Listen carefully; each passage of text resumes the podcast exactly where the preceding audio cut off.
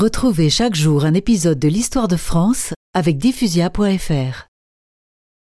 En juin, sans être revenu en France, malgré sa réputation d'aventurier, mais grâce à la légende napoléonienne, Louis-Napoléon fut élu représentant à l'Assemblée constituante le même jour dans quatre départements. Lamartine prit ombrage de ce succès.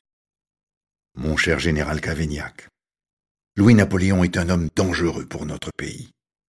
Son élection a déclenché des manifestations au cri de Vive l'empereur et abat la République. Vous avez tout à fait raison, monsieur de Lamartine. Je propose d'arrêter le prince s'il pose le pied sur le sol français. Louis-Napoléon devança le ministre de la Guerre et démissionna le 15 juin.